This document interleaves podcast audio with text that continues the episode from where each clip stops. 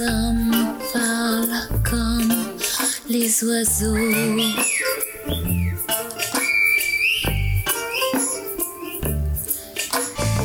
Sur l'île de la Coméra, on entend El Silbo en écho.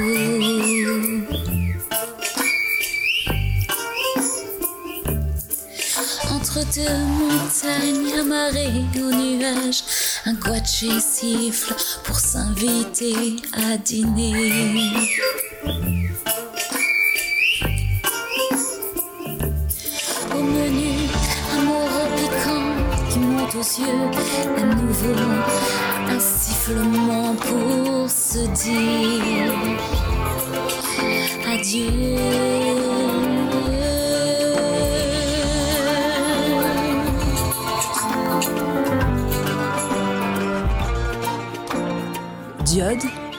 Podcast qui cherche la lumière.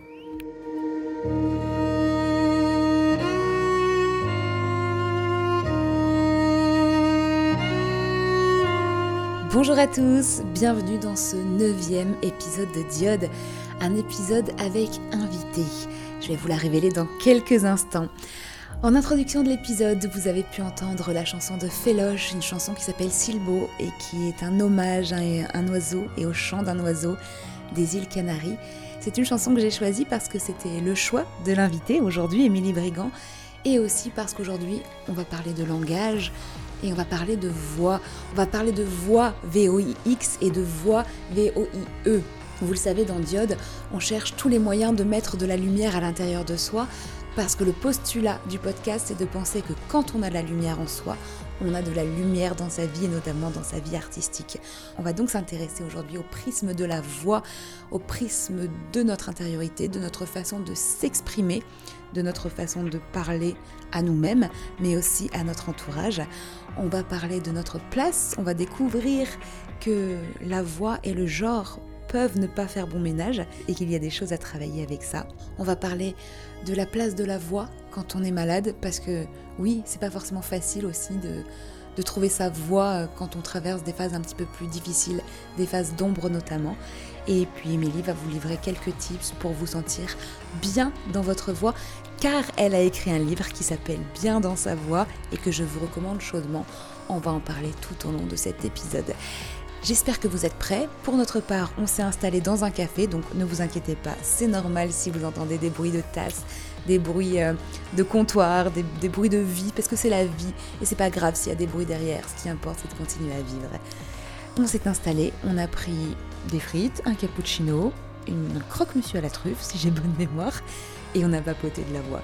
J'espère que vous aussi vous êtes bien installés avec la nourriture et la boisson que vous voulez. N'hésitez pas à faire des mélanges, c'est fun. Et c'est parti pour le neuvième épisode de Diode. Bienvenue dans Diode.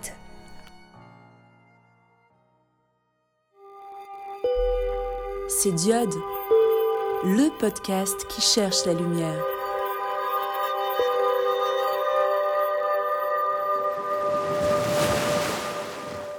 Elle a le cheveu bouclé, le rire facile et l'œil fripon. Alors c'est drôle parce qu'en fait son apparence physique c'est l'exacte représentation de son nom à l'état civil parce que oui elle est jolie et coquine. Émilie Brigand est l'invitée de Diode aujourd'hui. Et puis c'est pas très très sympa de ma part de vous parler de ce à quoi ressemble Émilie parce qu'en fait vous le verrez pas. Enfin sauf si bien sûr vous allez euh, vous connecter, regarder les posts promo sur euh, nos comptes Instagram. Mais particulièrement aujourd'hui j'ai décidé qu'on allait rester dans le son et dans l'imaginaire. Tout d'abord parce qu'on est ici dans un podcast, on n'a pas toujours besoin de visuel pour kiffer la vibe, il faut arrêter avec cette Mais surtout parce que Émilie c'est une spécialiste de la voix et c'est une auteure aussi. Elle a sorti le livre Bien dans ma voix aux éditions First il y a quelques mois à peine. Dans ce livre, elle raconte qu'elle est une fille d'eux et que malgré les prédispositions artistiques, ça n'a pas été facile de se faire une voix et surtout d'assumer la sienne. Son enfance s'est déroulée entre les planches de théâtre et les micro-radios, un peu avec sa mère, un peu avec son père, et son début de carrière professionnelle a pris exactement le même chemin, un peu comédienne, un peu animatrice radio. Émilie a navigué entre les mots M-O-T-S et les mots M-A-U-X jusqu'à trouver sa voix, V-O-I-X, et donc sa voix, V-O-I-E. C'est quand même fou d'avoir une langue française si riche et d'écrire un texte avec si peu de mots différents. Vraiment, s'il vous plaît, faites-moi penser à la fin de l'épisode d'aller relire un peu le dictionnaire. Avec Émilie aujourd'hui, on va parler d'art oral, Elle va nous raconter comment elle est devenue une spécialiste de cet art. On va faire un petit tour d'horizon des mots français. M-A-U-X, mais pourquoi pas aussi des mots français M-O-T-S. En matière d'expression, on va surtout faire le lien entre la façon qu'on a d'utiliser notre voix et notre capacité à être bien dans nos baskets, bien dans notre voix. Je vous préviens aussi tout de suite, Émilie et moi, on est copines dans la vie, donc cette intro, ce sera le seul moment formel de l'épisode et on va se parler normalement à partir de maintenant. Émilie, s'il te plaît, est-ce que tu peux lâcher ton plus beau bonjour, s'il te plaît? Alors attends, j'avale ma dernière frite. voilà pourquoi on est copines. j'avale euh, mon, dernier, euh, mon dernier cappuccino. Enfin, ma dernière. Euh, comment on dit Ma gorgée. dernière gorgée, voilà, c'est ça, deux cappuccinos. Parce que les deux étaient ensemble, cappuccino frites. Moi, j'ai fait cappuccino frites. voilà pourquoi on est copines. Et je te dis bonjour Florence. Ah, c'est beau, j'adore. Comment ça va? Ça va et toi? Ouais, c'est un jour férié, pas férié. ouais, c'est ça, c'est un jour férié, pas férié, mais euh, c'est un super jour, je trouve, pour enregistrer un podcast et parler de tout ça. C'est du travail, mais c'est aussi du kiff. Bah C'est aussi un peu de, de l'expression, de la passion. Et, euh, bah, en fait, moi, j'ai un peu de mal à faire, euh, tu sais, à, à, délimiter cette frontière entre le travail et la passion. Parce que ben, j'ai la chance de, de faire ce que j'aime. C'est le propre des métiers créatifs. Tu te lèves un dimanche et tu fais Oh, j'ai bien envie de faire ça. Oui, c'est du taf, mais c'est pas grave, j'ai bien envie de le faire. Voilà, c'est ça. Et ça, c'est cool. On va rentrer dans le vif du sujet un petit peu tout de suite. On va commencer à parler de ton livre parce que euh, le titre, c'est Bien dans ma voix. Et la première réflexion que je me suis faite quand je l'ai reçue, c'est que je me suis demandé c'est quoi être mal dans sa voix? Est-ce que être mal dans sa voix, ça veut dire être mal dans sa vie? J'irai pas jusque-là effectivement, dans la communication ou dans nos relations avec les autres, ça peut être un problème parce que la voix, c'est quand même un lien invisible qu'on a avec l'autre. On tisse un lien avec l'autre quand on quand on communique avec lui, quand on, quand on parle tout simplement. Et donc si on n'est pas à l'aise avec cette façon de tisser, c'est difficile d'être bien avec les autres. Et en même temps, on peut se poser la question, par exemple, les sourds et muets, est-ce que ça pourrait vouloir dire qu'ils ne euh, qu'ils peuvent pas lier de, de, de, de, liens avec les autres? Non, c'est pas vrai. On a, d'autres façons aussi d'être avec les autres, même en silence. Mais aujourd'hui, on a, on a besoin, on, on vit avec notre voix la plupart du temps. Quand on a cette chance encore une fois de pas être sourd et muet par exemple. Mais donc oui je, pense que en tous les cas ça hum, rend les relations plus difficiles. Et parfois ça engendre un manque de confiance en soi etc etc mais de là à dire qu'on est vraiment mal dans sa vie c'est peut-être un peu exagéré. Le plus important, c'est pas d'avoir une voix qui plaît aux autres, c'est pas d'avoir euh, une voix qui euh, correspond à des normes, c'est d'avoir une voix qui ne nous fait pas mal, déjà, parce que pas mal de gens, en la plaçant trop haut ou trop bas aussi, peuvent se, faire mal physiologiquement aux cordes vocales, etc. Donc déjà de la placer là où notre corps et notre nature a besoin de la placer. C'est pas la, la, modifier pour encore une fois euh, plaire. correspondre ou mmh. plaire. C'est vraiment chercher quelque chose qui nous correspond à nous, voire même arriver à se faire du bien avec. Et c'est ça le plus important. Et je pense que quand notre voix est ce qu'on appelle bien placée, déjà, c'est qu'elle est bien placée pour soi. C'est qu'elle nous fait vibrer, c'est qu'on a conscience de où elle est en nous, de comment on va l'utiliser. Et à partir de là, quand on est bien avec, je pense que on peut délivrer des messages plus facilement, de manière plus fluide. En fait, je vois presque un lien euh, parce que je t'écoute parler et j'ai presque l'impression qu'on pourrait transposer exactement ton discours à l'apparence physique, qu'on pourrait être bien dans, son visuel, dans son, bah, dans son look, dans son corps, sans se faire mal. C'est presque un peu la même. Mais parce que en réalité, notre enveloppe physique, notre manière de nous habiller, c'est un peu comme notre manière d'utiliser notre voix. C'est pas qui on est. On peut changer, tu vois, on peut changer de vêtements selon euh, le lieu où on va pour s'adapter entre guillemets ou parce qu'on a envie de d'envoyer tel ou tel message. C'est pour ça aussi qu'à la fin de mon livre, je dis on n'a pas qu'une voix, on en a plusieurs. Ça ne veut pas dire qu'on est, euh, est schizophrène. Ça veut juste dire qu'on peut s'amuser avec comme on peut s'amuser avec son look. Mais en réalité, il faut aussi se connaître euh, et s'accepter tel qu'on est sans les vêtements, sans rien, tel qu'on est sans, sans jouer avec ce look-là. Et il y a les deux aspects pour moi, c'est hyper important. Il y a être bien avec sa voix telle qu'elle est. Et une fois qu'on est bien avec et qu'on apprend à la connaître, Là, on peut commencer à jouer avec et faire des trucs rigolos sans culpabiliser et même jouer à s'adapter. Mais on le fait en conscience, on s'adapte On ne, on ne s'adapte pas pour faire plaisir aux autres, on s'adapte parce qu'on l'a choisi. Le principe de base.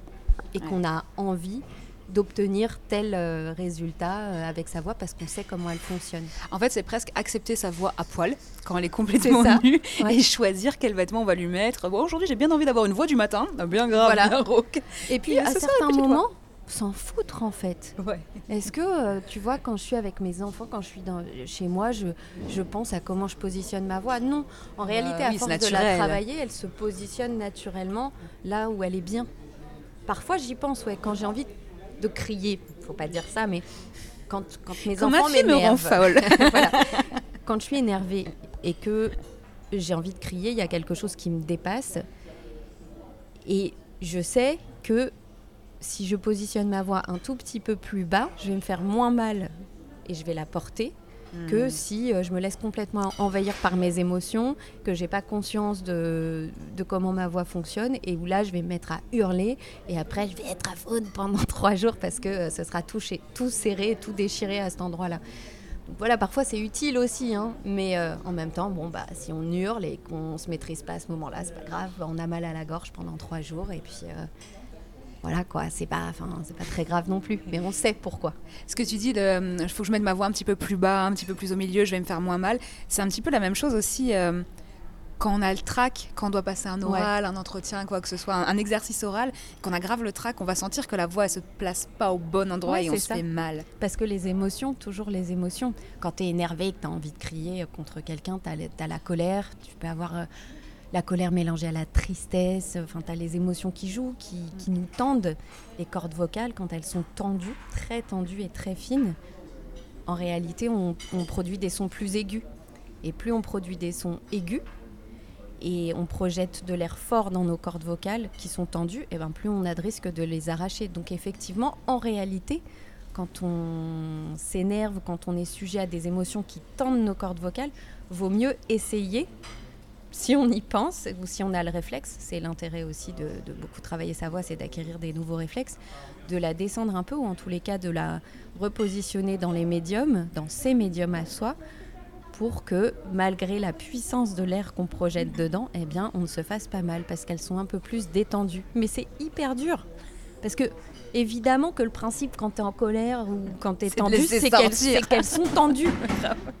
Et en même temps, ce qui est intéressant, c'est que moi je vois que quand je fais ça, c'est-à-dire je me dis pas oh là là, faut que je me calme parce que comme ça ma voix va être mieux placée et donc je vais moins me faire mal aux cordes vocales. Je me dis oh là là, je vais descendre ma voix comme ça, ça va euh, comment dire assouplir mes cordes vocales et en le faisant, ça me calme. C'est-à-dire que je prends le truc à l'inverse, tu vois, c'est comme quand on dit aux gens euh, qui vont pas bien, bah souris. C'est hyper dur de sourire quand vraiment tu as envie de faire la gueule. Ce truc où tu te regardes dans le miroir en souriant avec les larmes dans les yeux, ça. tu sais. En fait, c'est un peu contre-naturel de faire ça. Mais si tu le fais, si tu te forces à sourire, Ton t'as cerveau les hormones Ouais. qui, qui t'amènent du bien-être, alors que t'as pas hein. envie d'être bien. Ouais. Et ben c'est un peu la même chose, tu vois. Si tu te forces à descendre un peu ta voix quand tu t'énerves, malgré toi, tu vas te calmer. Et c'est chiant parce que t'as pas envie de te calmer. Parce que tu as envie d'être énervé, mais en même temps, ça, ça te fait doublement du bien à tes cordes vocales et à toi. C'est pas mal. Du coup, la maîtrise, parce que j'ai pas envie de dire le contrôle, j'aime pas ce mot, mais la Ouais. maîtrise de La ta maîtrise, voix, C'est plus joli, ouais. ouais, ça te permet. Puis il y a- il y, a un côté euh, grand maître, tu sais, Oui. je maîtrise ce paramètre, je, je le gère, je il y a le un côté connais. Yoda, alors que contrôle, il y a un côté. euh, Je fais pas exprès, mais je veux que tout le monde fasse comme je veux. voilà, c'est ça. Il y a un, un côté un peu plus névrotique. Oui, grave. Du coup, quand tu maîtrises ta voix, tu peux faire du bien à tes émotions, à ton corps et au fait finalement à tout ton environnement finalement. C'est ça, et C'est un cercle vertueux. Mais c'est un outil. C'est pas la base, c'est un outil. C'est comme ça que je l'utilise en tout cas. On a utilisé pas mal quand même de, je me rends compte, de, peut-être pas de jargon technique, mais de termes un petit peu Mm. précis euh, du, du domaine. Pour tous les gens qui connaissent pas, si tu devais, on va prendre, euh, désolé chers auditeurs, on va dire que vous avez 5 ans et que vous n'y connaissez rien. Voilà, c'est ça. Ça ressemble à quoi une corde vocale? Alors, Et tout le système, deux en fait. cordes vocales, on va dire, puisque euh, grosso modo, quand on regarde, bah, je vous invite tous d'ailleurs à, à taper cordes À vocales votre corde sur. euh, non, pas à regarder vos cordes vocales, ça va être difficile, mais à taper cordes vocales sur Google. En réalité, ça ressemble un peu euh, à une foufoune. je suis désolée de le dire, mais c'est ça. Ça ressemble à deux grosses cordes qui sont constituées de plein de filaments, entre lesquels il y a un petit espace, et c'est par cet espace que l'air sort quand on expire et donc qu'on parle.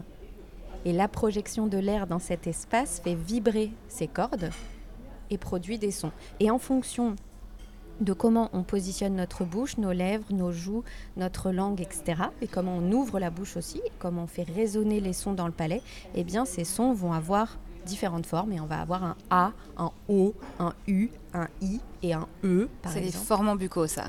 Voilà, c'est ça.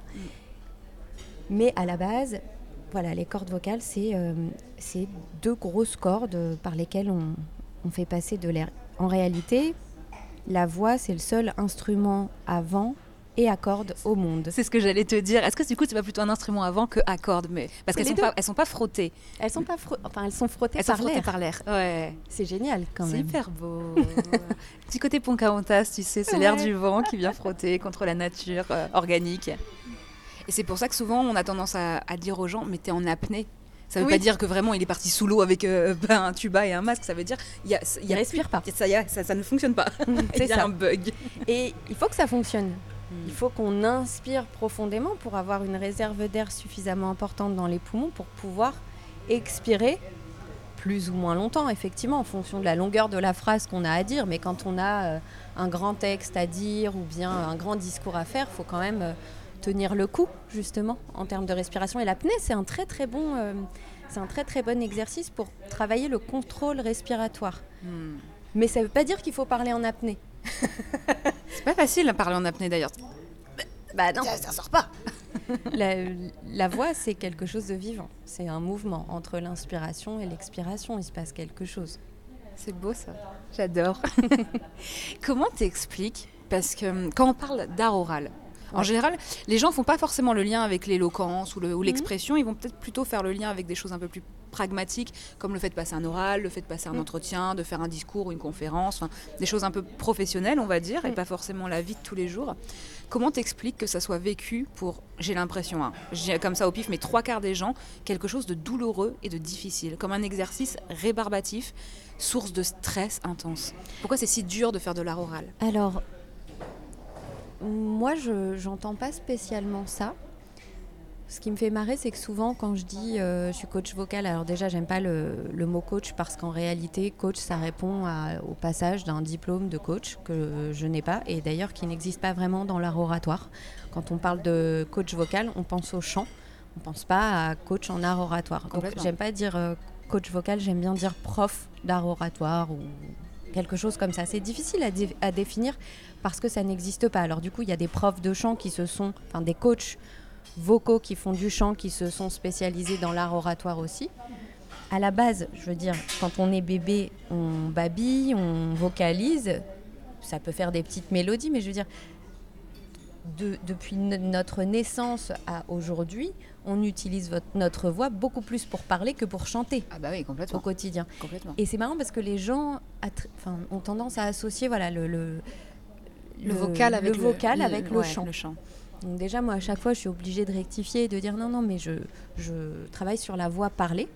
On utilise certains exercices de chant comme outil mais c'est pas là-dessus que je travaille à, proprement parler. Et ensuite, pour répondre à ta première question qui était pourquoi les gens trouvent ça si difficile, je pense que il y a plusieurs raisons. déjà, il y, a, des gens pour qui parler, c'est très facile, c'est très fluide depuis le début.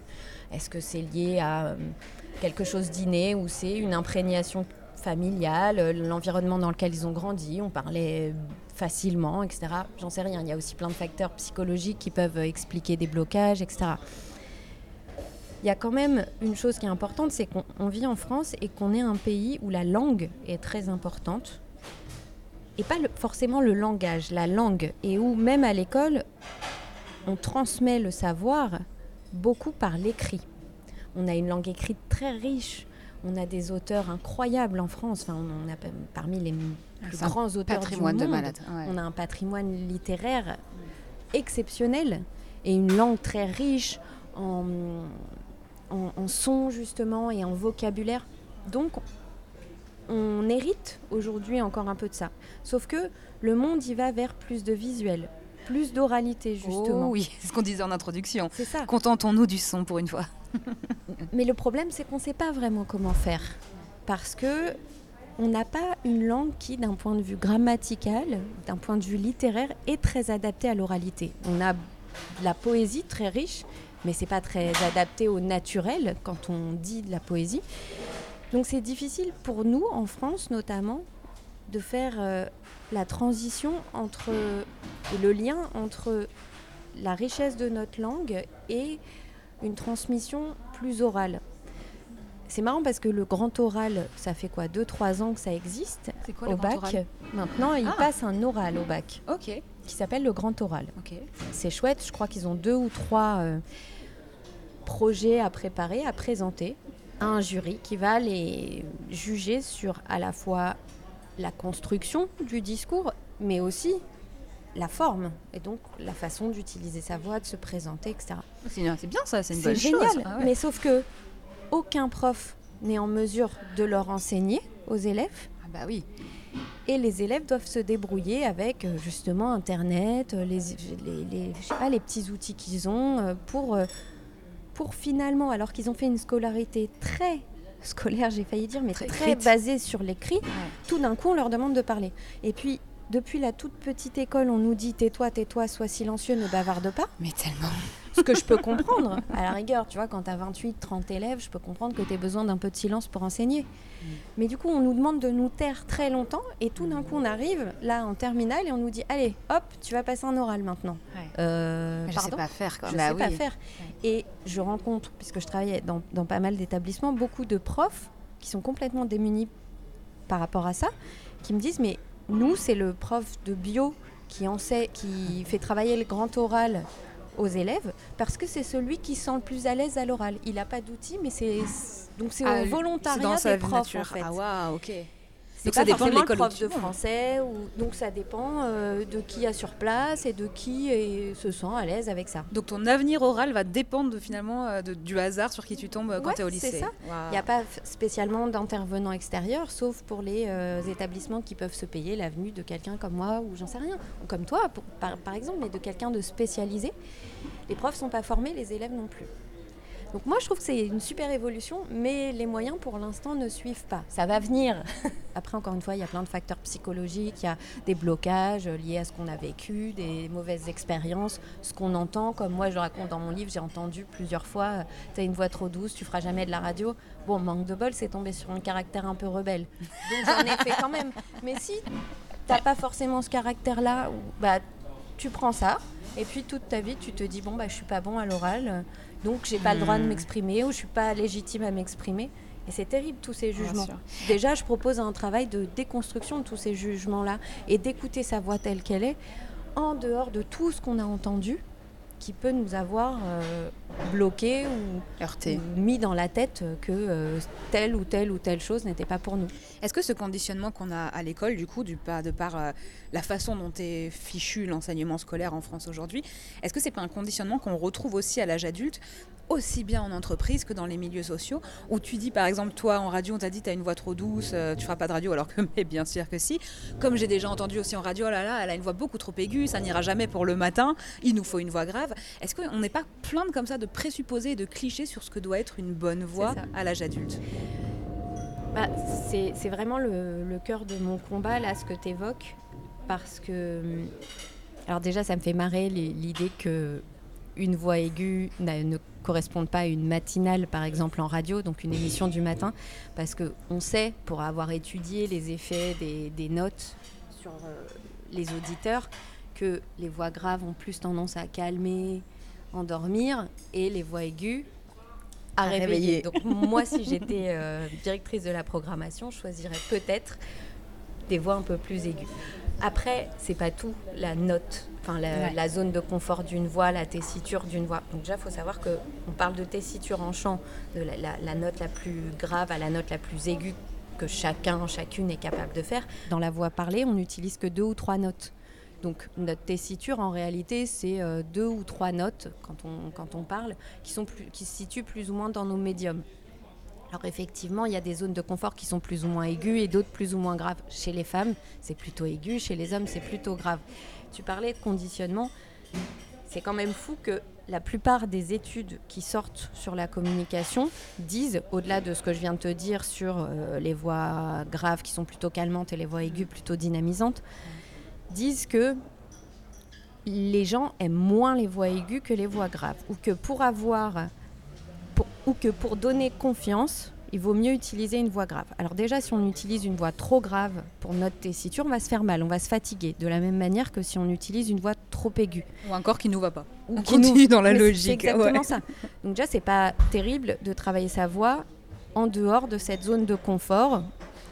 Pour On va avoir à une attente pour de la répondre à une société.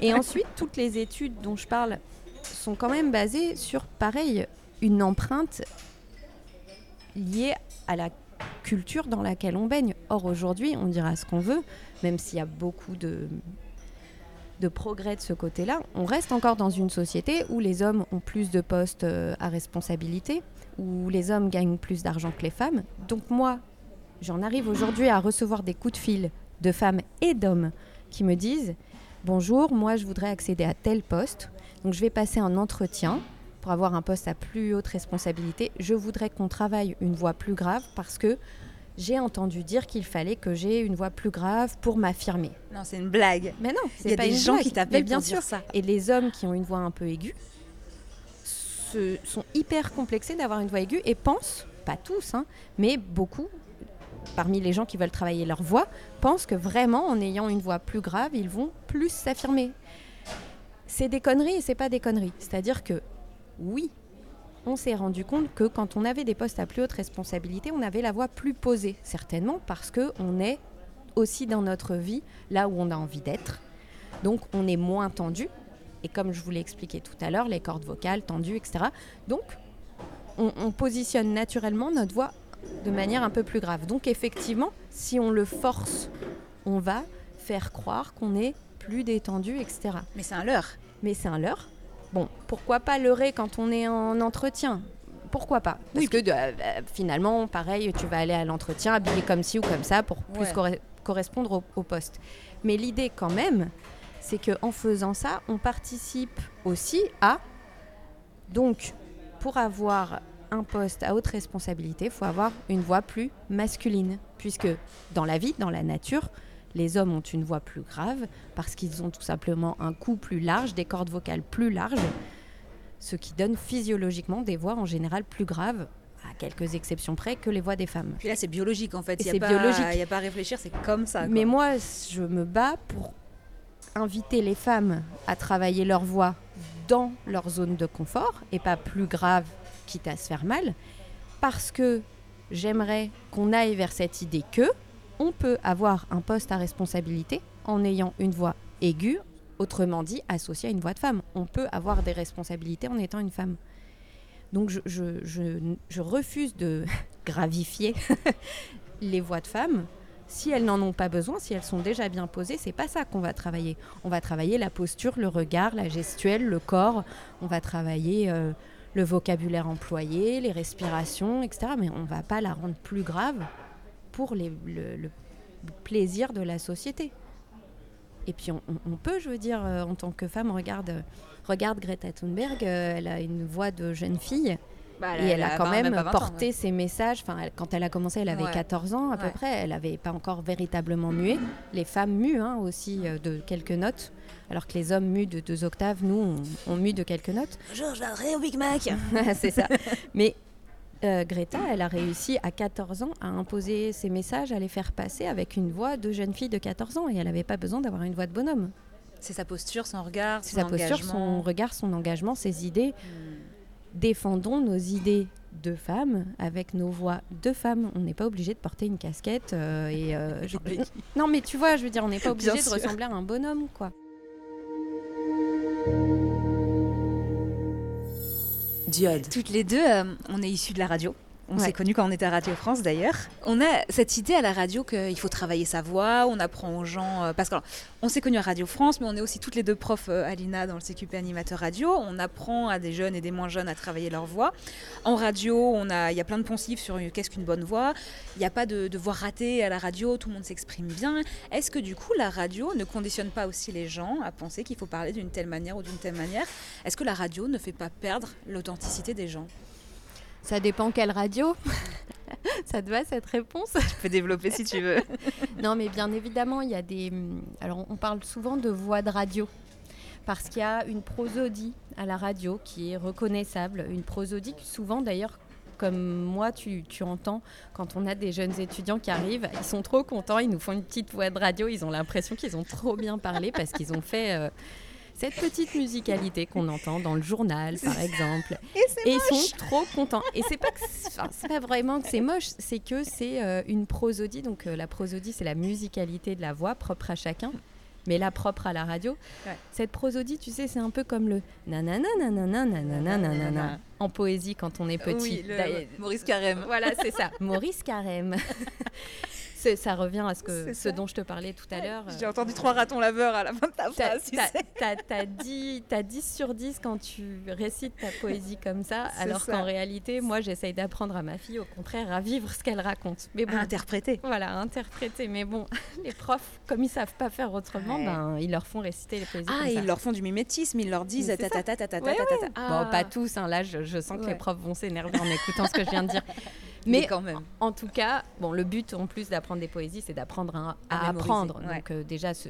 mais moi j'aimerais bien qu'on leur fasse faire euh, un peu d'interprétation, penser à ce qu'ils disent, visualiser ce qu'ils disent. Ça peut beaucoup aider plein de gens à bien mieux mémoriser. Utiliser leur corps, pas rester euh, tout droit, figé, les mains le long du corps et tout. en apnée. en apnée, c'est ça cette euh, voix de radio, on va dire, euh, un peu cliché, elle peut être utilisée par les journalistes pendant le, journal, effectivement, mais quand on est sur une chronique ou sur des interprétations un peu plus vivantes ou dans un échange, une interview, évidemment qu'il faut gagner beaucoup plus en naturel. Et, ben, comme euh, beaucoup de gens, quand ils ont peur, quand ils stressent ou quand ils savent tout simplement pas faire, ils se raccrochent à ce qui les rassure. Et cette petite musique de la voix radiophonique, elle, elle rassurait. On se dit, oh, je fais bien ma voix de radio. Je suis un bon élève, je, suis, une bonne personne. Et moi, je, les invite, mais toi aussi, je le sais, dans tes cours, à déconstruire ça.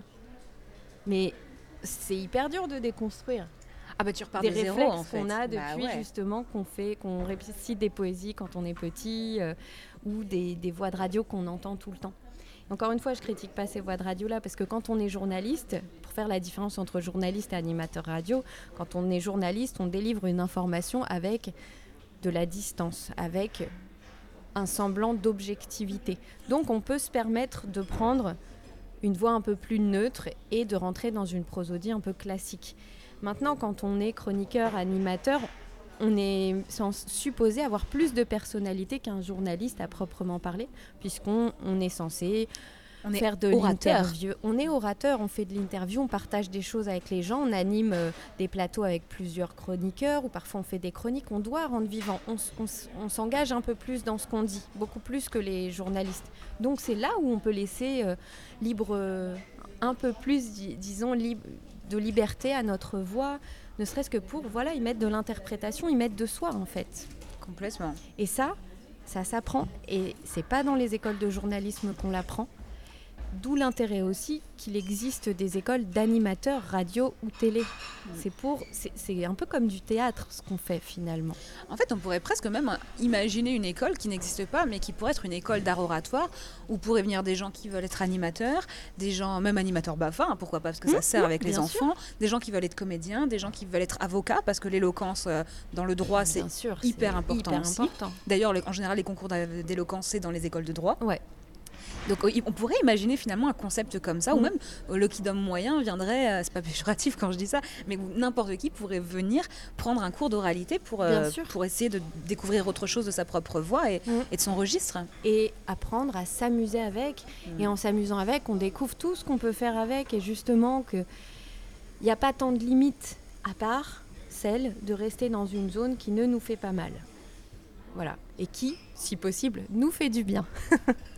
Euh, tu parlais des élèves euh, qu'on a euh, en cours, toi ou moi, mais tu es quand même beaucoup plus spécialisé voix parlée que moi. Moi, j'ai plus travaillé sur le contenu, tu vas quand même plus travailler sur aussi la forme. Un peu sur la forme, ouais. Est-ce que quand tu as des élèves, tu peux voir comme ça, j'allais dire au premier coup d'œil, au premier coup d'oreille, les choses qui ne sont pas alignées en eux, ou ils sont pas bien dans leur basket, est-ce que ça s'entend dans la voix? Alors, je triche un peu parce que la plupart du temps, les élèves, je les vois en entier. Donc, je ne décrypte pas que la voix. Euh, je vois la position du corps, je vois la façon de respirer, je vois comment sont remontées les épaules, je vois plein d'autres choses que la voix. Mais si je devais uniquement les écouter, tu vois, enregistrer, chose qui arrive relativement rarement finalement, oui, je pense que j'arriverai à décrypter. Mais l'interprétation, elle peut être biaisée. Là, on parle d'élèves, mais quand on entend des gens à la radio, on entend quand même des gens qui contrôlent un peu.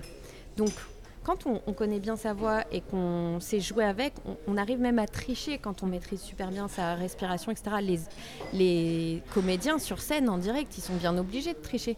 Parce que euh, si la veille, tu as perdu ton père, euh, ton enfant est malade ou j'en sais rien, en fait, tu joues un personnage. Show must go on. Show must go on, t'as pas le droit de montrer que tu es triste, etc.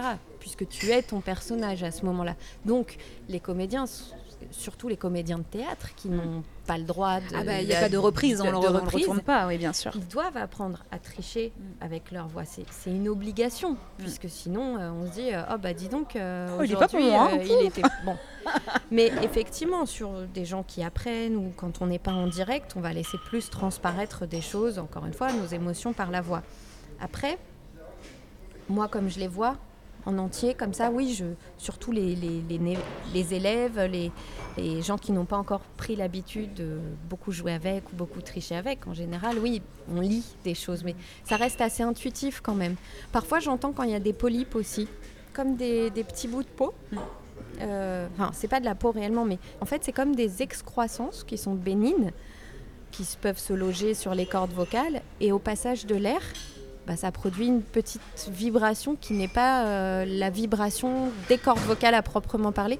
Et ça m'est arrivé deux fois d'avoir euh, des élèves en coaching euh, personnel qui, qui, avaient un grésillement qui me semblait pas naturel, enfin pas provenir de leur corde vocale. Je les ai adressés à des phoniatres, donc les médecins de des cordes vocales et, de la voix, et qui effectivement avait des, polypes bénins, mais ça s'enlève et ça permet d'avoir moins d'obstruction au passage de l'air et donc une voix plus claire. C'est quoi la problématique avec laquelle les gens ils viennent le plus te voir en matière de coaching vocal? La timidité, le trac. Ah ouais? Ouais. Perte de moyens quand euh, ils prennent la parole en public ou devant des collègues ou ou même pour des oraux, etc. Ouais. C'est vraiment la, la timidité, le trac. Alors moi, je fais une différence entre les deux. Et j'essaye de la faire avec eux, justement, avec eux et elles. La timidité, pour moi, c'est plus j'ai envie, mais j'ose pas. Et il y en a qui restent timides, à ce, enfin, qui restent à ce stade-là. C'est-à-dire, ils osent jamais, mais du coup, ils, ont, ils éprouvent une grande frustration parce qu'ils ont envie. À l'inverse des personnes qui sont introverties, par exemple, qui, eux, n'ont pas envie et n'osent pas. En fait, c'est juste qu'ils n'ont pas ce besoin de transmettre. Ils, peuvent rester un peu comme ça dans leur monde. Euh, et, donc, il n'y a pas de problème. Il n'y a pas de frustration. Mais le timide, il a envie. Et moi, quand j'étais petite, j'étais timide. Je, ne, rêvais que d'une chose, c'était de, de, parler, de transmettre, etc. Mais pour plein de raisons, psychologiques euh, d'abord, j'osais pas. Donc c'est super d'être timide. Parce que ça veut dire que le feu, il est là. C'est juste qu'il est un petit peu éteint. Alors, il y a les timides et il y a les traqueux. Les traqueux, ils ont envie, ils osent, mais juste avant d'oser, là, ce petit passage à l'acte, il y a une montée de stress qui leur fait croire qu'ils vont jamais y arriver. Ça, c'est moi. Et ça, c'est horrible. Voilà, on travaille euh, évidemment sur les exercices de posture, de respiration, et puis sur l'intention. Quelle est notre intention à parler, s'engager dans, dans l'intention pour y puiser vraiment la, ressource et la motivation nécessaire pour passer ce cap, ce moment où vraiment tu as l'impression que tu vas mourir sur place, où tu te vides, il y en a qui vomissent. Alors, ce qui est super, c'est qu'en général, ce qu'on observe, c'est que dès que ça commence, ça passe.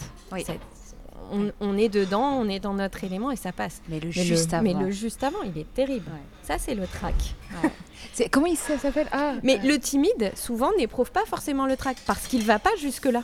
Il en reste à j'ai envie, mais j'ose pas. Donc j'ose pas, comme ça, c'est bien. J'éprouve pas de trac, tu vois, j'ose pas. Du coup, est-ce que c'est toujours lié à, la, à, finalement au psycho? Ces problèmes en général, oui. La voix est hyper psychologique. Après tu, après, tu peux te donner des excuses et te dire et en plus, euh, ma voix elle est nulle, euh, ma voix elle est trop ceci, ma voix elle est trop cela. Mais, mais ça, c'est bullshit. La voix, on peut la travailler. Donc, c'est souvent une excuse, la voix. Mais par contre, une chose est sûre, c'est que pour les plus courageux qui ont le trac mais qui osent quand même, parfois au tout début, c'est terrible parce que les premières secondes, ils ont la voix qui tremble, ils n'arrivent pas à rentrer tout de suite dedans et puis ils savent que ça s'entende et donc euh, plus ils savent que ça s'entende, plus ça les gêne, plus ça les gêne, plus cette période euh, de début dure, etc., etc. Donc parfois c'est un peu gênant, c'est un peu handicapant. On travaille sur ce tout début. On travaille à essayer de raccourcir le, le moment, enfin toute cette petite période où on commence et où le trac est censé baisser naturellement. Chez certaines personnes, il dure un peu plus parce qu'ils entretiennent des pensées limitantes. Des ah ouais, mais là, ah, ma voix elle tremble, donc euh, ça veut dire qu'elle va continuer de trembler. Et donc euh, ça veut dire que je vais tout rater. Et au lieu d'être dans ce qu'ils disent, ils restent dans cette espèce d'auto-jugement là et ça prolonge euh, ben, une voix un peu fragile au début. Ce qui, encore une fois, n'est pas grave. Moi, ce que je conseille souvent, tiens, va- voilà, on va donner un tips.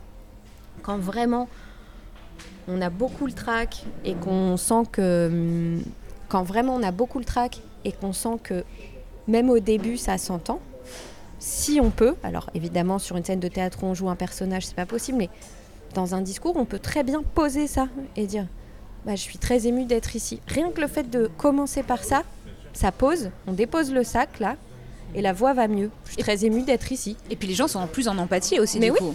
Parce qu'ils On- disent Oh, il est sincère. Bah ouais, on a le droit d'être ému en fait. Oui, c'est une très bonne remarque. On a le droit d'être ému. Alors après, on va pas dire toutes les trois secondes, je suis très émue, je suis très émue, je suis très émue, mais ça peut vraiment aider en tout Ouais. début de poser le truc, même en entretien.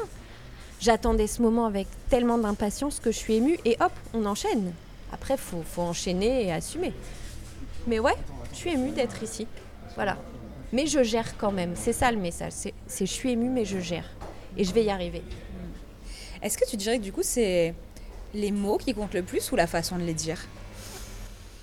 Là-dessus, il y a plein d'études, c'est rigolo aussi.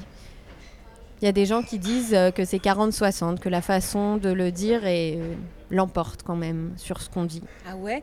En tout cas, Tu peux en dire une grosse connerie si tu le dis en étant drôle Ouais. ou bien. euh, moi je le vérifie assez, je suis, je suis assez euh, dans ces 40-60 là. Mais sauf que je pense que c'est pas si simple que ça. C'est-à-dire qu'il faut que tes 40% de fond soient quand même sacrément costauds. Hmm. tu vois. Et, et puis, ça dépend aussi de la sensibilité des autres. Tu vois, tu as des gens qui sont vraiment sensibles à l'argumentation, du, à la puissance justement des mots ou, des, ou de la préparation. Tu as des gens en face qui, euh, qui ont une sensibilité très scolaire, donc qui attendent que tu aies fait quelque chose de très scolaire, de très, de très illustré, de, de- avec beaucoup d'exemples. Et puis, tu as des gens qui fonctionnent beaucoup plus à l'affect et qui, pour eux, ça va être plus important le comment tu dis. Donc, ce 40-60, il est. Voilà, il, Il est il modulable. il est modulable, il est à prendre avec des pincettes. En tout cas, il est sûr que pour euh, transmettre de manière optimale un message, c'est bien qu'il y ait un bon équilibre entre le fond et la forme. Que ce soit 40-60 ou pas, c'est pas le problème. Et c'est quoi la place du silence là-dedans? Ah là là. Parce que c'est important le Eh ben, silence. le silence, il est dans le comment, en réalité. Parce que le silence, euh, alors, il impose une respiration à toi, mais à ceux qui t'écoutent aussi, puisqu'il y a un effet de mimétisme entre les auditeurs et les orateurs. C'est-à-dire que quand tu parles, tu imposes ta respiration à celui qui t'écoute. Donc si tu es, essoufflé, tu vas essouffler à la fois euh, physiquement et psychiquement Ouais. ton, la personne qui t'écoute. Et puis c'est une alerte parce que euh, je regardais l'ordinateur au moment où tu l'as fait, je t'ai entendu faire et du coup mon regard euh, Ouais. s'est tourné vers toi, Ouais. je sais pas si t'as vu mais vite en mode qu'est-ce qui se passe? L'utilisation des silences, elle est hyper importante parce que dans les silences, on dit beaucoup de choses. Et puis Bien dans sûr. les silences, on respire, on se pose. Et dans les silences, on laisse de la liberté à l'autre aussi. Liberté d'imaginer, liberté d'intégrer, liberté de se poser des questions. Donc c'est- essentiel. Et puis ça fait partie de la vie, le silence. C'est un cadeau en fait. C'est un cadeau, mais ça fait partie du comment. C'est euh, c'est une réflexion que j'ai déjà eue avec euh, une copine à la patinoire que- qui me demandait des J'adore tips. ce genre de- ce genre d'exemple. C'est typiquement, tu sais, une copine à la patinoire. Tout de suite, moi, je te, je te visualise, tu vois. Bien sûr. Et si tu me donnes trop d'informations, je- je- dans ma tête, ça va être compliqué. Mais là, la patinoire, ça y est, je suis posée, je l'ai. vois, on est en échauffement, on fait des petites trottinettes, on Ouais. avance doucement, on papote. Pas de grandes pirouettes, juste un petit peu. Et euh, elle me parle d'un ex d'un oral qu'elle a besoin de passer, elle me demande des tips. Et je lui parle de ce rapport au silence, justement. Et je vois un peu un- une appréhension, vraiment. Genre, euh, non, je vais pas pouvoir faire ça, c'est trop dur, euh, non, je comprends pas, euh, on va mal me juger. Et vraiment, je me suis posé la question de pourquoi le silence était si mal perçu dans notre société. Alors, mon point de vue euh, très subjectif de vieille conne, c'est qu'on est tellement dans une société où il faut produire, faire quelque chose, que t'as pas le droit d'être tranquille, Hmm. que du coup, même le silence est devenu quelque chose de grave. T'as pas le droit d'être tranquille et t'as pas le droit de ne pas savoir. Ouais, Tu dois tout savoir, tu dois avoir réponse à tout. Non. On a non seulement le droit au silence, et on a aussi le droit à je ne sais pas.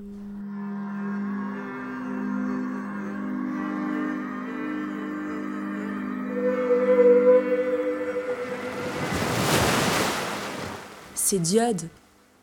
J'aimerais bien qu'on parle un peu de toi, parce que là on a beaucoup parlé de ton expertise, mais parce que tu as un parcours qui est assez fou quand même. Tu es un être humain sur Terre qui a eu une vie incroyable depuis la naissance. Comme pas mal d'êtres humains en fait. C'est vrai, c'est vrai. Mais néanmoins, néanmoins, je sais pas, il y, a eu- il y a eu plein d'appels, il y a eu plein de signes dans ta vie, il y a eu plein de choses. Et j'aimerais bien savoir comment toi personnellement tu as vécu ton rapport à ta voix et comment tu as trouvé ta voix en fait. Le parcours avec ma voix, il est assez long et semé d'embûches, mais c'est un petit peu euh, comme ça que je vois la vie. C'est-à-dire que je ne sais même pas si j'ai encore euh, trouvé complètement ma voix. Comme je te l'ai dit tout à l'heure, moi je considère qu'on a plusieurs voix et c'est complètement, enfin ça, s'illustre complètement dans ma vie. J'ai plusieurs vies, j'ai plusieurs voix. J'utilise pas forcément la même voix dans toutes les circonstances. Moi, effectivement, je suis née avec euh, ce qu'on pourrait imaginer être euh, un bon terreau pour développer sa voix, donc une mère euh, comédienne et un papa journaliste. Et pour moi, ça a été des limites. Mais parce que, pas, pas, pas de leur faute, mais parce que ces conditions-là, avec le caractère que j'avais, en tous les cas petite fille, faisaient que, ok, ben mes, mes parents ont une grande personnalité, ont des voix qui portent beaucoup, qui sont très affirmées, ben moi j'ai l'impression que j'ai pas de place. Affirmé vocalement, mais affirmé dans la société aussi. Les deux. Et puis reconnus, reconnus dans leur métier. Donc, euh, ils m'impressionnaient beaucoup, tous les deux, de, différentes manières. Et je me disais, je pourrais pas leur arriver à la cheville, donc bah, moi, je vais faire autre chose. Je vais pas utiliser ma voix, je vais, je vais faire autre chose. Tu vois, je me suis placée plus en opposition, sauf que le truc m'a rattrapée. J'ai été, euh, j'ai passé mes week-ends de petite fille dans des théâtres, dans des loges de théâtre entourées de comédiens qui avaient des personnalités incroyables, qui me faisaient rêver. J'allais saluer sur scène euh, avec eux parce que ma mère, elle, elle m'emmenait à la fin. Enfin, tout ça me faisait quand même rêver.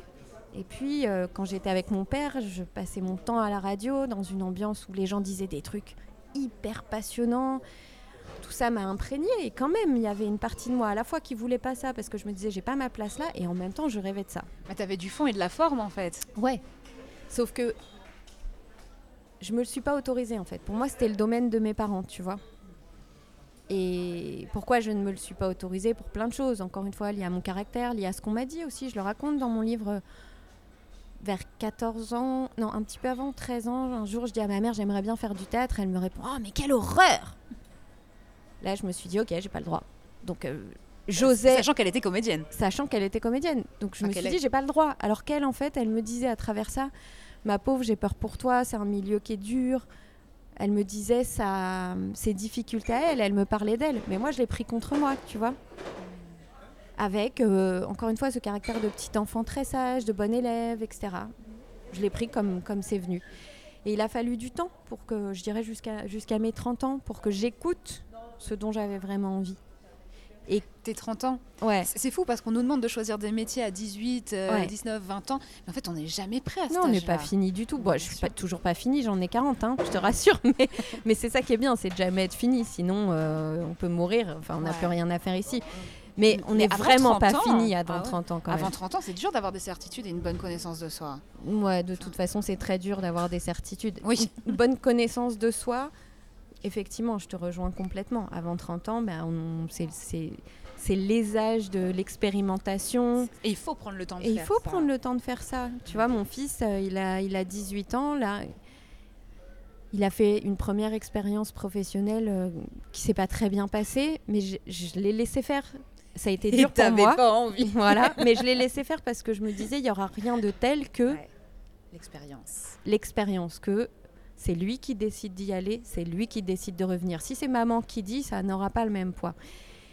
Et avant 30 ans, ben, on reste parfois aussi dans ce que nous imposent nos parents, Les schémas. dans les schémas, dans ce que nous impose la société, dans ce qui est bon de faire ou bien de faire, dans ce qu'on nous dit que. Donc on expérimente à la fois des trucs qu'on a envie de faire et en même temps on reste un peu dans les clous. Tout dépend encore une fois du caractère. Mais moi je n'étais pas très rebelle, donc j'ai mis du temps à me rebeller. Et c'est quand moi j'ai eu une fille que je me suis rebellée. Parce que tu as vu un miroir, tu vu une projection. Exactement. Oh, waouh. Quand J'ai eu mon fils très jeune, à un âge où justement je me suis dit putain j'ai 20 ans, j'ai un enfant, tout le monde est choqué dans ma famille, il faut que je sois une maman impeccable parce que j'avais énormément de pression et donc il faut que je prouve à tout le monde que ok je peux avoir un enfant à 20 ans et être responsable. Donc je suis restée aussi par cette pression que je me suis imposée toute seule, hein, dans, dans les clous d'un point de vue professionnel aussi, pour prouver que voilà j'étais responsable. Donc j'avais mon CDI à Radio France, euh, je faisais de la production, je voilà, je, Un co- métier. un beau ouais. métier à côté. Je faisais quand même des choses qui me plaisaient, beaucoup de danse. Je faisais du théâtre, j'enseignais déjà le théâtre. Je tournais autour du pot, autour de ce qui m'intéressait. Mais voilà, je, je restais quand même dans une ligne de conduite euh, où on ne pouvait pas trop me critiquer. J'assumais mon fils, euh, impeccable la fille. Tu Tu, vois. tu renonçais un peu à ta voix? C'est ça. Bah D'ailleurs, euh, j'ai quand même fait euh, 9 ans. Enfin, j'ai travaillé pendant 9 ans à la radio. J'ai pas pris l'antenne une fois, j'ai pas pris le micro une fois, je me suis jamais autorisée. Je- J'enseignais le théâtre et dès qu'il fallait passer sur scène, je me débrouillais pour ne pas pouvoir. C'est-à-dire que je faisais tout pour ne pas utiliser ma voix quand même. Tu, l'identifies le moment du coup où tu es entré dans ta voix VOIE et VOIX. Ouais. C'est quoi? C'est euh, j'ai donc quand j'ai eu ma fille, euh, impossible déjà de retourner travailler.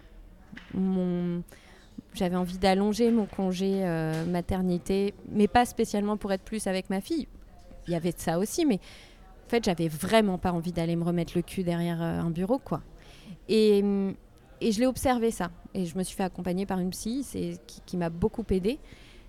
Et je, j'ai tout de suite mis des choses. Enfin, j'ai réussi à retourner travailler à mon ancien poste à la condition de mettre des choses en action pour que ça change. Et je n'y suis pas retournée tant que j'avais pas commencé à mettre des choses en action. Et parmi ces choses, il y avait cette, ce- ce- cette formation euh, d'animateur, animatrice radio dont tu m'avais parlé, que tu m'avais encouragé vivement à faire, mais peut-être que je ne l'aurais jamais fait un an ou deux ans avant. C'est-à-dire que là, c'est- tu es arrivé au bon moment, tu m'as parlé de ce truc au bon moment. Il n'y a pas de Et- hasard. hein. Et quand j'ai fait cette formation, je me souviens, le premier ou le deuxième jour, on nous a foutus dans un studio de radio. Alors moi, je connaissais par cœur, hein, le studio de radio, c'était mon quotidien depuis 9 ans. Mais là, on m'a foutu derrière la chaise, derrière le micro. Et je me suis dit de deux choses l'une. Soit ça sort pas, ma voix ne sort pas, et je suis pas à ma place. Soit ça sort et je vais le sentir. Et alors, j'ai un petit peu eu l'impression que je ne lâcherai plus jamais le micro. C'est-à-dire que je suis partie, mais j'avais envie de le bouffer, de l'intégrer le micro, tu vois. De... Et je me suis dit, ok, bah voilà, là je suis à ma place en fait. Je l'ai senti. Et du coup, tu as accepté de faire le chemin et de- d'avancer sur ta Oh, bah, voie. après, j'étais, mais enfin, ça a été euh, six mois incroyables dans ma vie, décisive. Je me suis éclatée, mais comme euh, professionnellement comme jamais. Et après, j'ai carrément décidé de quitter Radio France, ce qui n'était pas facile. J'étais en CDI comme une bonne maman bien responsable. D'ailleurs, euh, on m'a souvent dit Ah, mais c'est n'importe quoi, on quitte pas Radio France, on quitte pas un poste comme ça. Bah, si, en fait. à un moment donné, si c'est plus le moment, on le fait. Et j'ai tout de suite retravaillé derrière. Et depuis, professionnellement, je suis vachement plus heureuse. Après, il y a eu l'écriture de ce livre, qui était aussi un cadeau du ciel. Je rêvais d'écrire. Euh, enfin. Je veux dire, tout d'un coup, on me propose ça. Enfin, deux, deux maisons d'édition me proposent ça. Il y a plein de choses qui se sont enchaînées qui étaient euh, aussi des signes que j'étais sur la bonne voie. Ça ne veut pas dire que, ce, que le chemin est facile, hein, mais ça veut dire que les gens nous voient, nous, nous, nous intègrent sur ce chemin-là comme euh, faisant partie du chemin et, comme étant à notre place en fait. Tout d'un coup, moi, je ne me sentais plus comme étant euh, sur le côté, tu vois, un peu euh, dans le comment ça s'appelle là, dans le ravin, acheminé complètement à côté de la plaque. Et il y a quand même quelqu'un à la radio qui, quand j'ai dit, bah, je vais partir en formation, etc. Parmi les hauts responsables, m'a dit, mais mais t'es bien là, t'es bien derrière, euh, derrière la chaise, tu fais bien ton rôle d'assistante, pourquoi tu veux partir? Et pour évoluer Ouais, c'est ça. Et je lui ai dit, en fait, toi, tu me vois bien là, parce qu'effectivement, je, fais bien mon travail. Mais moi, je n'y suis pas bien. Je suis tout le temps malade, je suis tout le temps grognon, je suis pas bien. Donc, je vais l'écouter, ça. Ça l'a mis très en colère, parce qu'effectivement, j'étais une bonne petite élève derrière mon bureau. Ah, mais c'était pas hein.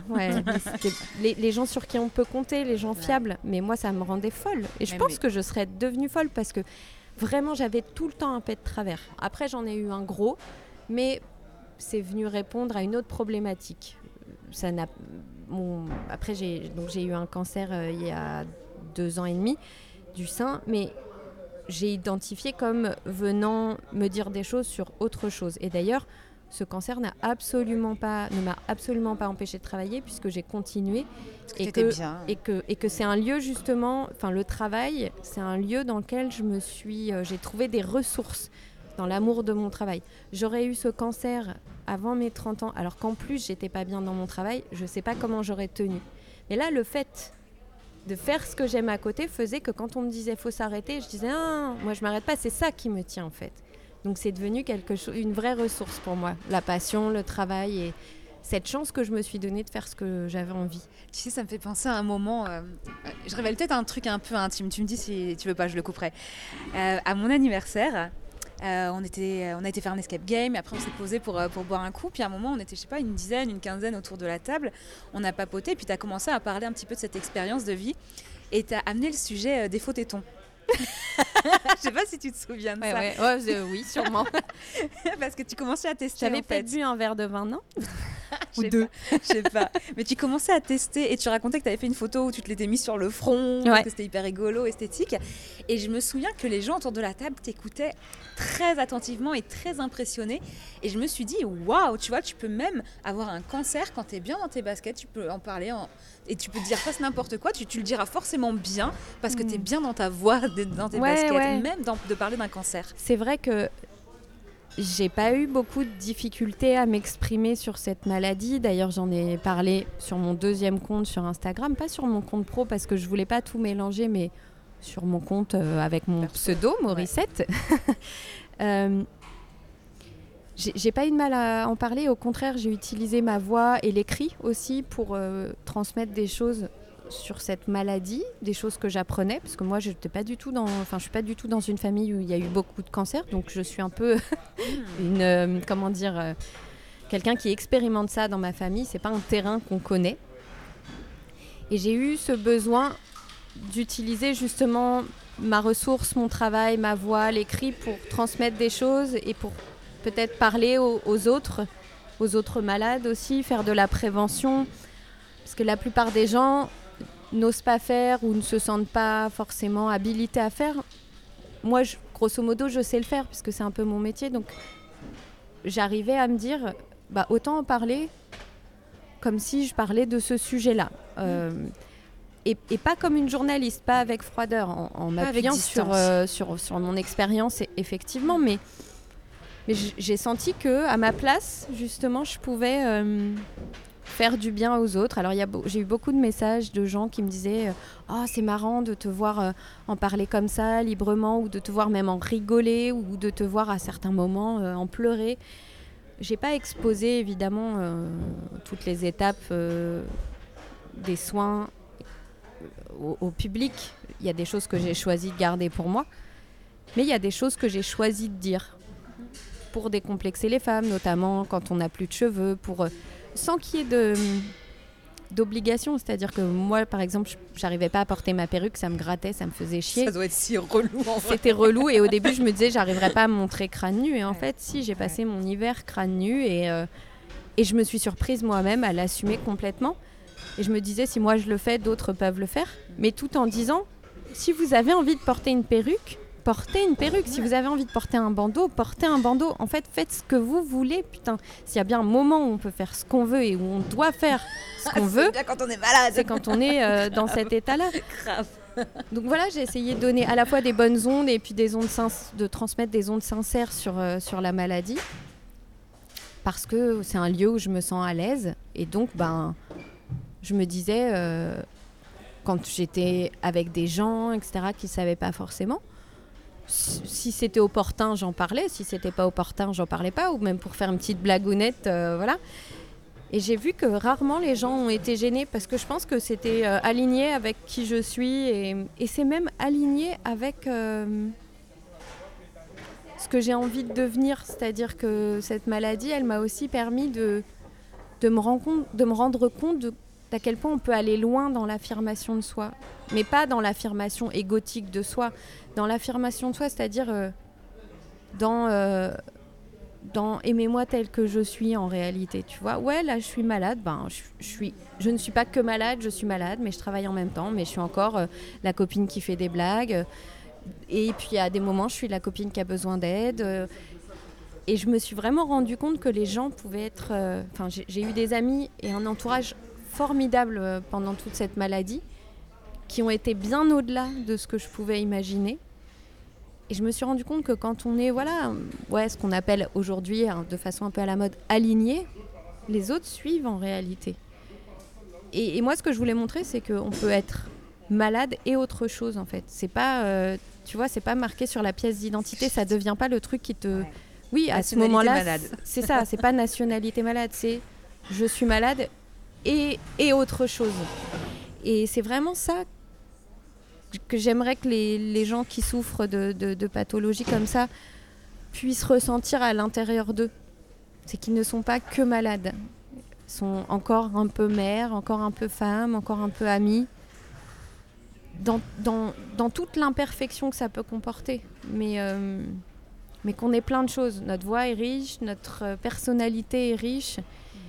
Et il y a des moments vraiment où j'étais au fond du trou parce que, parce que j'ai perdu beaucoup de kilos, parce que j'ai très mal supporté la chimio, que vraiment il y y a des moments où j'ai cru que j'allais crever. quoi.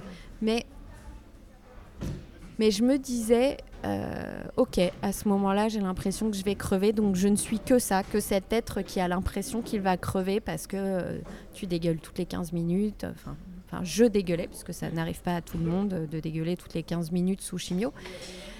Et en même temps, j'essaie toujours de me raccrocher à. euh, mais je suis aussi plein d'autres choses que ça.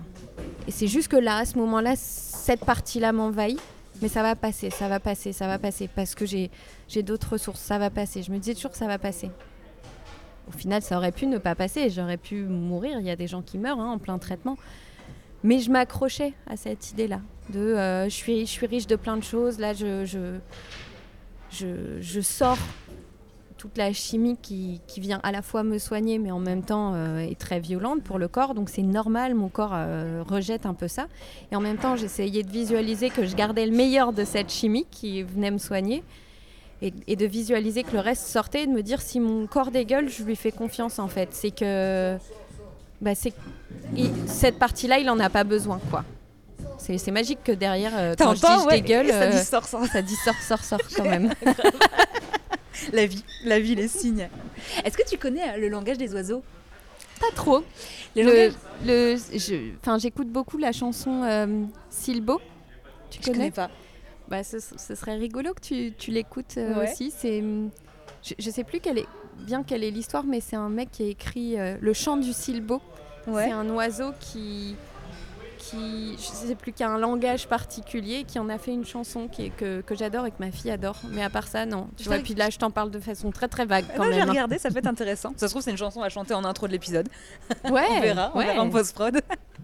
Euh, tu sais, le langage des oiseaux, c'est quand tu trouves un deuxième sens à des expressions.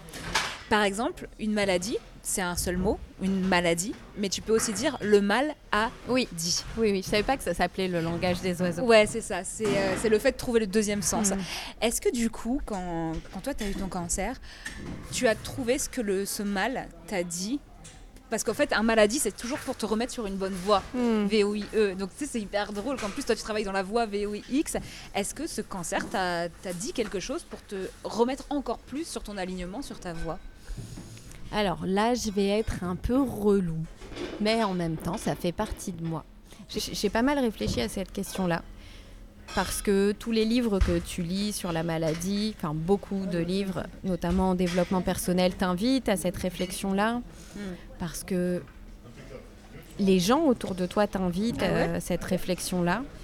En, en tout cas, j'ai la chance d'être entourée par des gens qui, voilà, qui, qui ont soit une spiritualité, soit. euh, Et je pense pas que ce soit si simple. Et je l'ai formulé euh, avec une copine l'autre jour, une copine de cancer. On s'appelle comme ça parfois maintenant, les gens qu'on a, qu'on rencontrés sur ce parcours-là. Il y a les copines d'Instagram et les copines de C'est ça. Euh, et on s'est fait cette réflexion. En français, maladie, ça peut se décomposer comme mal, le maladie. Mais si tu prends l'anglais, par exemple, Ça marche pas. ça marche pas. Donc, c'est pas valable dans toutes les Eh, langues. si, en même temps, heal, c'est la santé aussi, H-A-L. Oui, on peut décomposer plein de mots, mais ça va pas être la même chose en anglais, en arabe, en chinois, j'en sais rien. Donc mon côté un peu scientifique me dit, cette interprétation-là, pour moi, s'arrête là. Maintenant, dans ma vie, au-delà du langage, j'ai toujours tendance à me questionner sur qu'est-ce que vient faire cette expérience-là dans ma vie. Et c'est moi qui décide de lui donner du sens, ou pas. Mais voilà, je, dans mon fort intérieur, je ne suis pas sûre que les choses viennent pour, pour nous dire quelque chose. Par contre, on est libre de leur faire dire quelque chose. Tu vois ce que je veux dire? Complètement. Et moi, j'ai décidé de donner tel ou tel sens à cette maladie. Comme je te l'ai dit tout à l'heure, elle est venue en tout cas me confirmer que j'étais sur la bonne voie puisque pendant la maladie, j'ai utilisé ma voix et, finalement mon métier pour me soutenir, pour, euh, pour me porter. Elle est venue me dire des choses sur certaines de mes relations, dans mon histoire, dans ma vie, mais parce que j'ai envie de le lui faire dire. Donc voilà, moi j'ai réussi à lui donner du sens. Mais ce qui m'importe plus, c'est pas tant de savoir pourquoi elle est arrivée que qu'est-ce que je vais en faire. Et c'est là où je trouve qu'il y a un beau travail à faire. C'est qu'est-ce que je veux faire de cette expérience-là? Qu'est-ce que je veux garder? Qu'est-ce que je veux balayer? Qu'est-ce que je veux effacer? Si quelqu'un euh, venait d'écouter le podcast, l'heure et quelques ensemble, et qui t'appelait parce que euh, il aurait une requête euh, du style j'ai envie de réaliser mes rêves, Hmm. mais j'y arrive pas. C'est Hmm. quoi le conseil que tu pourrais donner? Waouh Un truc qui n'aurait pas forcément grand chose à voir avec la voix VOIX, hein, on est bien d'accord. C'est toi qui choisis. Ok. C'est comme, comme pour le reste, c'est toi qui choisis. Ouais, moi je suis assez pragmatique. Je lui dirais peut-être de, de prendre un beau cahier, un beau stylo. J'aime pas trop l'ordinateur pour ce genre de trucs très intimes. Et hum, de l'écrire, de le détailler, de le raconter avec euh, les mots qui lui viennent. Et puis après, de lister toutes les ressources qu'il ou qu'elle a sur lesquelles il peut ou elle peut s'appuyer euh, pour commencer à avancer sur, euh, Sa sur- voie. sur cette voie. Et je lui dirais surtout que l'important, c'est le chemin. C'est pas l'atterrissage. non, mais tu vois, je lui dirais de se mettre en route. Et que rien que de se mettre en route, c'est déjà commencer à réaliser son rêve. On s'en fout si ça marche ou pas en réalité. Quand le jour où tu meurs, et, et- et moi qui ai bien connu euh, ce concept de tu meurs, si on parle en langage des oiseaux. Le jour où tu approches de la mort ou quelque chose comme ça, ce qui te revient, c'est pas tant tout ce que tu as fait que tous les beaux paysages que tu as traversés, que les milliers de pas que tu as fait avec euh, les gens que tu aimes, que finalement toute l'énergie que tu as déployée en mouvement, c'est ça qui te reste en fait. au moment où tu tu t'apprêtes à devenir immobile, parce que l'immobilité, moi je l'associe beaucoup à la mort, tu te rappelles de tout ce qui a été en mouvement dans ta vie, tu vois? Donc pour moi, c'est ça le plus important. Je lui dirais, mets-toi en route déjà. Commence. Commence par tout petit. Tu vas voir ce qui va s'ouvrir devant toi. Peut-être ton rêve va changer. Les rêves, ils évoluent aussi, tu vois? Nike a super bien dit un truc là-dessus. Je crois qu'ils ont dit just do it. C'est ça. ça, c'est vrai. Mais just do it à, à petits pas parfois. Exact. Tu vois, Un petit pas pas forcément euh, en courant Ouais. un marathon. Parfois à petits pas. Euh, pour moi, ça me semble un peu évident que la recommandation culturelle de l'épisode, c'est ton livre. Ah Lisez oui. tous le livre d'Émilie. But si toi, tu voulais ramener un autre produit culturel en mode il faut voir ça, il faut lire ça, c'est hyper important, sur le thème de la voix ou autre, comme tu veux, sur le thème Oh là de la lumière. Ouais, mais oui, parce qu'on est, on est dans diode là. C'est ça. Oui, c'est ça, oui, c'est ça. On ne l'avait pas dit. Attends, là tu me prends de court, mais en fait moi je, je- je suis une bouffeuse de culture, donc je lis beaucoup, je, je regarde pas beaucoup de séries. Je suis pas euh, série addict. Ça me, voilà, je me sens un peu déconnectée de la société à cause de ça.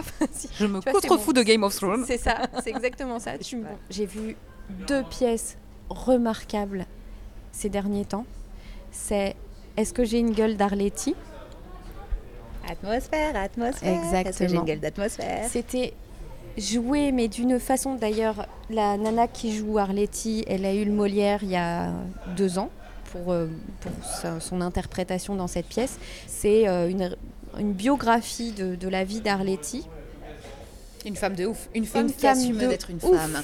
Ah ouais, mais vraiment. Avec une voix chelou. avec une voix très chelou et tiens c'est pas c'est Ouais. pas un hasard tu Ouais. vois si je, si je te parle de ça qui parlait comme ça Exact. un peu avec une prosodie Une comme titi ça. parisienne, une une vraie. vraie titi parisienne et elle le fait tellement bien et on, on apprend évidemment sa vie mais on voit aussi à quel point c'était difficile d'être une femme libre et tu sais qui l'a poussée à être une femme libre? Sa mère son père Oh. Et c'est fou parce que déjà tu te dis à l'époque, on avait peu qui disaient à leur fille euh, va, va ma fille, va, euh, va conquérir ta liberté. Et en même temps, c'est un petit peu triste parce qu'on se dit il faut que ce soit le père qui donne l'autorisation, tu vois. Et ça, ça on, on- voit ça dans beaucoup de biographies de femmes euh, dont on a parlé au XXe siècle, qui ont été des grandes femmes de la liberté, etc. Je crois que le fil de, de ma vie depuis que j'ai 30 ans, c'est moins subir, plus choisir. Quand on choisit, on prend des risques. On risque de se planter, on risque de pas y arriver, mais au moins, on est un peu fier de soi. Pas forcément complètement, mais on est un peu fier de soi et c'est déjà pas Ça mal. change tout. tu vois? Merci beaucoup, Émilie. Gros bisous. C'est trop cool, Bisous à tous. C'est Diode, le podcast qui cherche la lumière.